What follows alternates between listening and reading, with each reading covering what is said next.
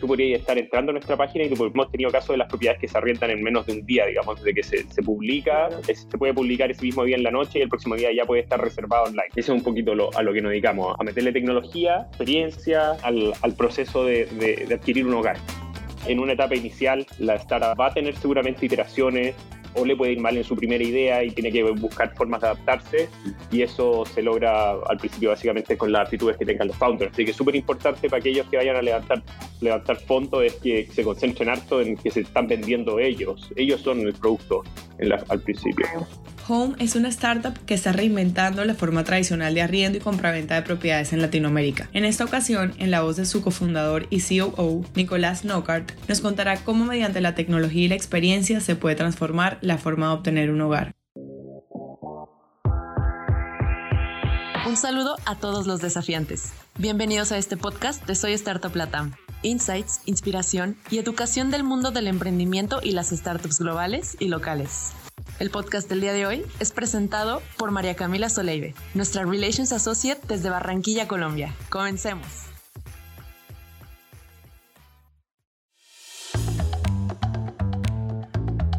Super Nicolás, de verdad, muchísimas gracias. Queremos darte la bienvenida y, gracias por aceptar esta invitación a, nuestro podcast Desafiantes. Estamos muy felices de tenerte con nosotros el día de hoy, contando todos esos desafíos, aprendizajes, errores, experiencias. Así que nada, de verdad, muchísimas gracias. Encantado, pues. gracias, Cami. Ya para ir empezando, me gustaría que nos cuentes con tus palabras un poquito quién es Nicolás, qué te inspira, qué te apasiona. bueno, yo soy chileno, tengo 37 años, de formación soy ingeniero civil industrial bueno, antes de partir Home había hecho una carrera en, el sector inmobiliario, en el lado financiero y de desarrollo. Y fue cuando me fui a estudiar a Estados Unidos, a Colombia, el año 2014, que conocí a, a, mi socio que es Benja, que es el CEO. Y de ahí volvimos a Chile el 2015 y partimos a otra empresa antes, se llama Antártica, que todavía existe, que es una empresa que administra fondos inmobiliarios. Y estábamos en eso cuando el 2018 se, se nos ocurrió empezar una startup y aquí estamos ahora, digamos. ¿Y qué me apasiona? Me apasiona, no sé, yo creo que soy un poco ludópata. Siempre me ha gustado jugar juegos desde mi abuela que me enseñó a jugar, no sé, pues canasta, chiflota, ajedrez, algunos videojuegos, pero siempre me ha gustado, no sé, el desafío de resolver problemas y de, ir logrando cosas que uno esté, que, a uno lo hagan ponerse orgulloso de, de, sus logros. ¿no? Sí, qué bacano, buenísimo. Y ahí ahora que, que, tocaste un poquito el tema de Home, cuéntanos también para quienes no saben qué es Home y, y cómo ha sido todo ese proceso de, de transformar como esa forma de arrendar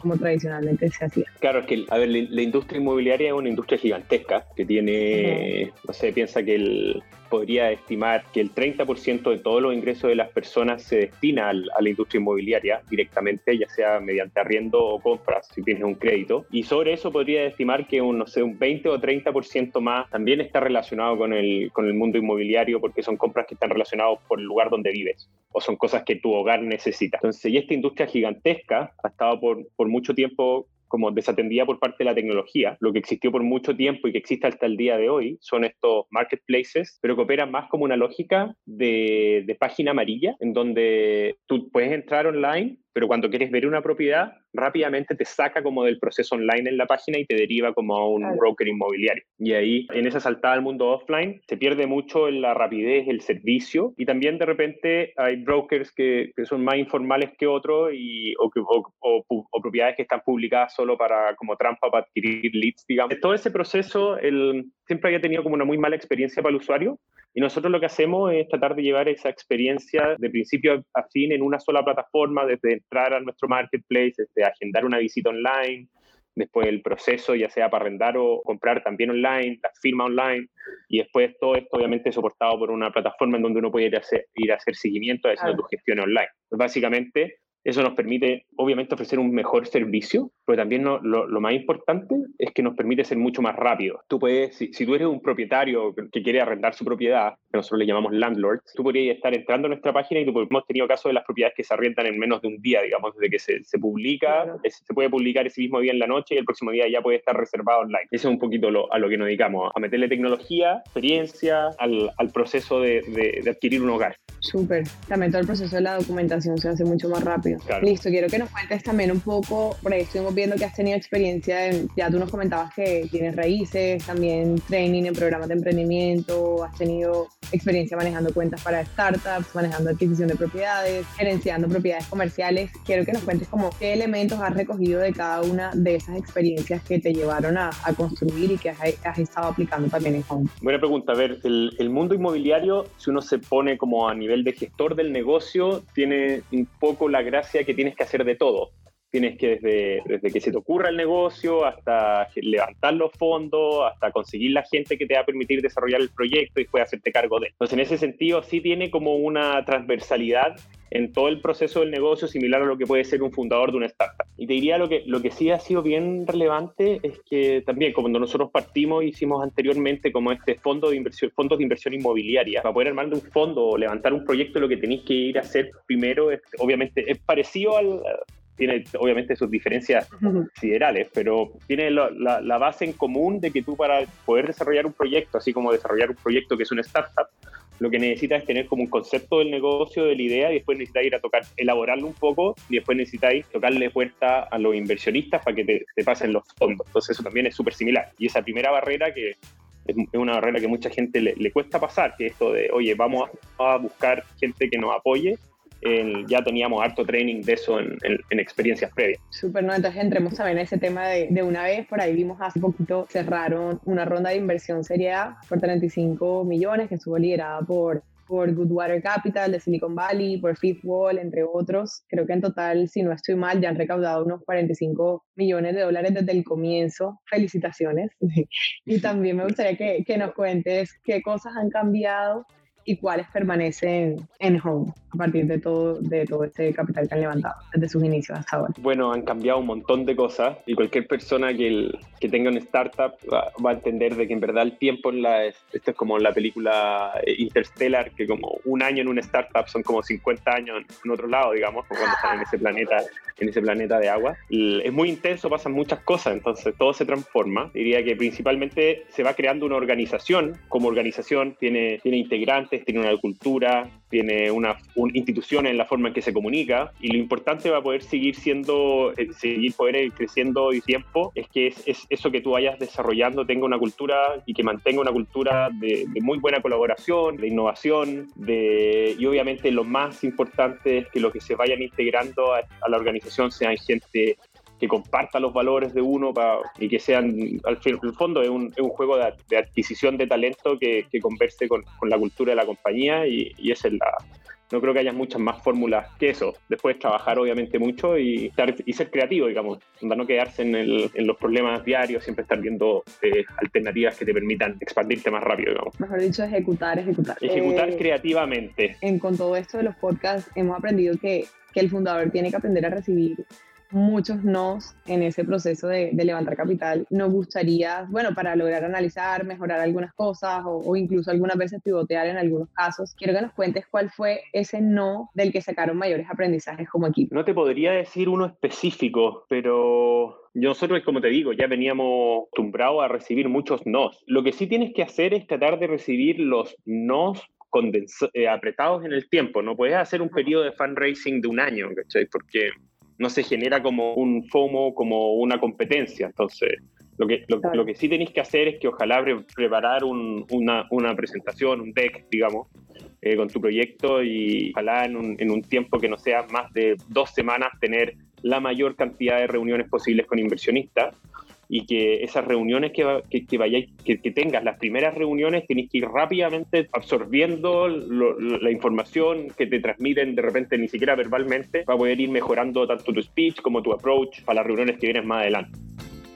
Sí, total. Te iba a preguntar que si normalmente cuando presentaban el pitch deck también les daban feedback o, o, lo pedían o no siempre pasa eso. El feedback te lo pueden dar, generalmente yo creería que el, no sé si le creería tanto al feedback, digamos, generalmente, generalmente básicamente, o no le diría que lo primero es que tal vez no les gustó el equipo, que cualquier persona en early stage es lo 85% de, de lo que se fija. Entonces es difícil darte feedback de decir que no les gustó el equipo. Entonces tal vez voy a adquirir feedback por, por, por el resto de las cosas, que puede ser, oye, la industria no me tinca, la idea no me tinca, pero al principio es súper importante, lo, que ellos en early stage, lo, lo, que apuestan es por el team, digamos, porque en, esta, en una etapa inicial la startup va a tener seguramente iteraciones, o le puede ir mal en su primera idea y tiene que buscar formas de adaptarse y eso se logra al principio básicamente con las aptitudes que tengan los founders. Así que súper importante para aquellos que vayan a levantar, levantar fondos es que se concentren harto en que se están vendiendo ellos. Ellos son el producto al principio. Ok, 100%. Y, y, hoy día ya, ¿qué podrías decir que en este momento en Home tienen claro y hacia dónde desean fortalecer algunos elementos de su cultura? O sea, ¿qué creerían que habría por fortalecer? La fórmula es, es como bien estándar, el tema es que hay que ejecutarla bien, pero básicamente es primero tener alguna, tener la visión clara, tener alguna visión más a largo plazo de a dónde quieres ir y después básicamente para lograr esa visión tienes que adquirir el talento necesario, tienes que idealmente en todas las líneas de tu negocio, eso em, principalmente primero en, lo que es más, lo que te da una mejor ventaja a largo plazo y es más escalable, es constantemente estar mejorando tu producto y tu tecnología, pero si querías acelerar también de repente tienes que correr más riesgo ampliando los equipos de venta, y, dándole soporte de, proceso y operacional, digamos. Pero si tú tenías una industria grande, que como el caso de nosotros, que es básicamente el mercado inmobiliario del mundo, y aspiramos a ser una empresa global, queda mucho por delante. Entonces tenemos que ejecutar, tenemos que crecer y para eso tenemos que, tenemos que contratar al mejor equipo y seguir construyendo un producto, una solución que, que sea diferenciadora y cada vez más con respecto a, la competencia. Claro, y cómo fortalecer esa cultura a ese ritmo de crecimiento que, que ustedes llevan, que no se pierda como esa cultura que tienen. La cultura no es algo que se mantenga fijo en el tiempo, es algo que, que evoluciona y evoluciona en base a la gente que va incorporando a tu equipo porque, no sé, si entra alguien y el día de mañana se, lo va bien y él se va de country manager o a un país, la cultura de ese país va a estar anda, fuertemente, va a tener un componente de él. Entonces, por eso es súper importante la gente que uno incorpora, porque al final la cultura es una suma de todas las personas que están acá. El, entonces, lo importante es adquirir gente que vibre con, con la forma en que se trabaja en la compañía, que le ame la compañía, que le guste lo que hacemos tema de, estas transformaciones que ha tenido el sector inmobiliario gracias a la ayuda de la tecnología. Tú has pasado por casi que distintas instancias. Eh, me contaste que empezaste también en, bienes raíces. Quiero que a nivel personal nos cuentes un poquito cómo fue como esa transición hacia la, tecnología desde el real estate. Primero, es, es, divertido porque la industria inmobiliaria es una industria lenta. Por definición, un proyecto desde que desde que a uno se le ocurre construir un edificio o construir unas casas, hasta que la casa tú la puedes abrir y entrar, pueden pasar, no sé, cinco años, cuatro años. Son de pocas decisiones que se piensan mucho. Entonces, como el diseño de una casa es algo que se le da mil vueltas, la orientación o la, la, arquitectura de un edificio, cómo se va a financiar, qué se va a construir, si se compra esto, qué terreno son. Pocas decisiones a lo largo de mucho tiempo. Y es un poquito suma cero también el, el mundo inmobiliario tradicional porque el construcción es muy duro, entonces tampoco es como que pueda hacer un, un, gran producto inmobiliario y vaya a venderse el doble más caro que el resto. No, no, no, no existe esa posibilidad. El mundo startup es, es completamente lo opuesto. Las decisiones se toman a diario, es un mundo completamente acelerado nosotros no llevamos ni digamos, tres años de existencia. ¿no? si, estuviéramos construyendo un proyecto inmobiliario, sería, no habríamos construido el primero desde el comienzo. ¿ya? Imagínate todo lo que hemos logrado. Y en ese tiempo, eso, y eso es, es completamente otro, dinamismo. algunos principios básicos, como todos, eh, el principio básico que, que empuja la, la, industria inmobiliaria sigue siendo el mismo, que la gente necesita un lugar para vivir, digamos, y lo va a necesitar hoy día, lo va a necesitar hace mil años y lo van a necesitar en diez mil años más, digamos, muy probablemente, porque no creo que nos subamos todo al, a, meta de, a meta de Facebook ahí, vivir nuestras realidades virtuales. Puede ser que juguemos, pero algo puede haber, pero igual vamos a necesitar vivir en algún lado, ¿cierto? La, la gracia que tiene la industria inmobiliaria es que tiene eso, que aparte de ser muy grande, es una industria que por mucho que pueda sufrir modificaciones, tú vas a necesitar un lugar para acostarte siempre. Y, y hoy en día no, no, se le metió toda la tecnología que existía disponible, hoy día se está haciendo, y lo importante es empezar a utilizar todo eso para hacerlo más accesible. Hay mucha gente que se queda fuera de, los bienes inmobiliarios, por, específicamente en Latinoamérica, porque no hay tan buen acceso al financiamiento en algunos países o, los requerimientos para rentar una propiedad son altísimos. Y a nosotros también eso es lo que nos mueve eh, a medida de, ir creciendo, también ir, ir, aportando más a la sociedad en, en esa línea. Sí, total, 100%. Pero, ¿Y qué fue lo más difícil de entrar en tech? ¿Tuviste alguna barrera que dijeras como que esto me cuesta o ya tenías un equipo que había tenido experiencia? O... Ya te puedo decir una anécdota nomás para que veáis lo ridículo que, que, puede ser. Es como que de repente también hay como palabras que tienen su nombre startup y tienen su nombre en la vida real distinto. Entonces también hay un término de terminología que llega a ser un poco divertido. Pero por ejemplo, me acuerdo en la, en la primera reunión que, que fuimos, no teníamos casi nada y fuimos a tocar puertas a ver si levantábamos plata. Entramos a la reunión y en la reunión nos dicen, genial, por favor, al final nos mandan su deck. Y nosotros salimos de la reunión y decimos, ¿qué diablos es un deck?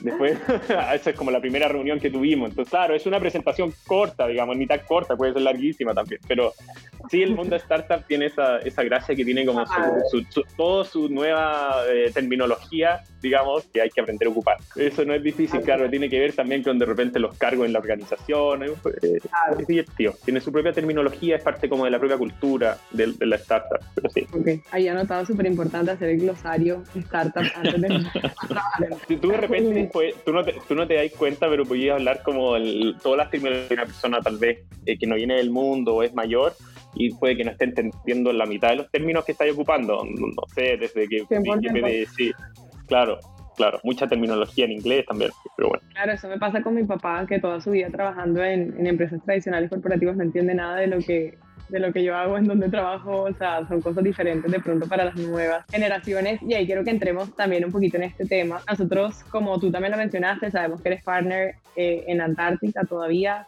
es una empresa ya de tercera generación del grupo Hispano, una compañía que encuentra, creería que con más de 20 años en el mercado inmobiliario ¿qué elementos del mundo corporativo rescatas para el universo startupero? Te diría que el, te diría lo, primero que te dije, que todo proyecto necesita hacer levantamiento de dinero y necesitáis vender una idea. Siempre hay necesitado vender una idea para, poder concretarla. Hacerlo sin ayuda de nadie es imposible. Entonces, tenéis que primero vender una idea tal vez para con tu, tú mismo vendértela a ti mismo, después se la tenéis que vender a tus socios, después ustedes se la tienen que vender ustedes dos juntos, ustedes mismos, después se la tienes que vender a más gente. Entonces, en el mundo tradicional como en el startup, yo creo que para siempre es el valor de, de, tener ideas, de pensarla y, de poder, de que se entusiasme con tu idea y con tu visión, eso. Lo mismo, pero nosotros también teníamos ya todo lo que era contable y todo lo que era back office, lo, teníamos, lo tuvimos muy resuelto desde el comienzo. Entonces, al principio la gente parte de su startup y es un desorden absoluto eso y es como uno choca con la realidad de, de tener que armar sociedades y de abrir cuentas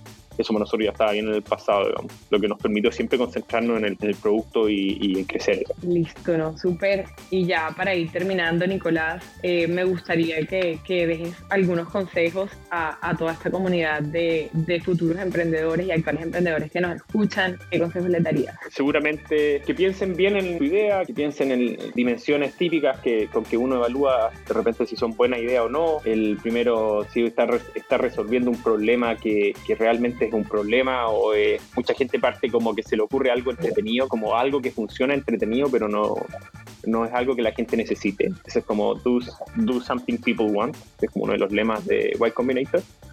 Y una vez que tienes eso, el, ojalá sea en una ojalá sea en una industria en una industria que tenga alto potencial o que sea un mercado muy grande si tenía esas dos, e, esos dos ojalá salir a testear lo antes posible sin mucho trabajo así como puede demorar, hay mucha gente que está como dándole una, una, idea como tres años antes de, lanzarse.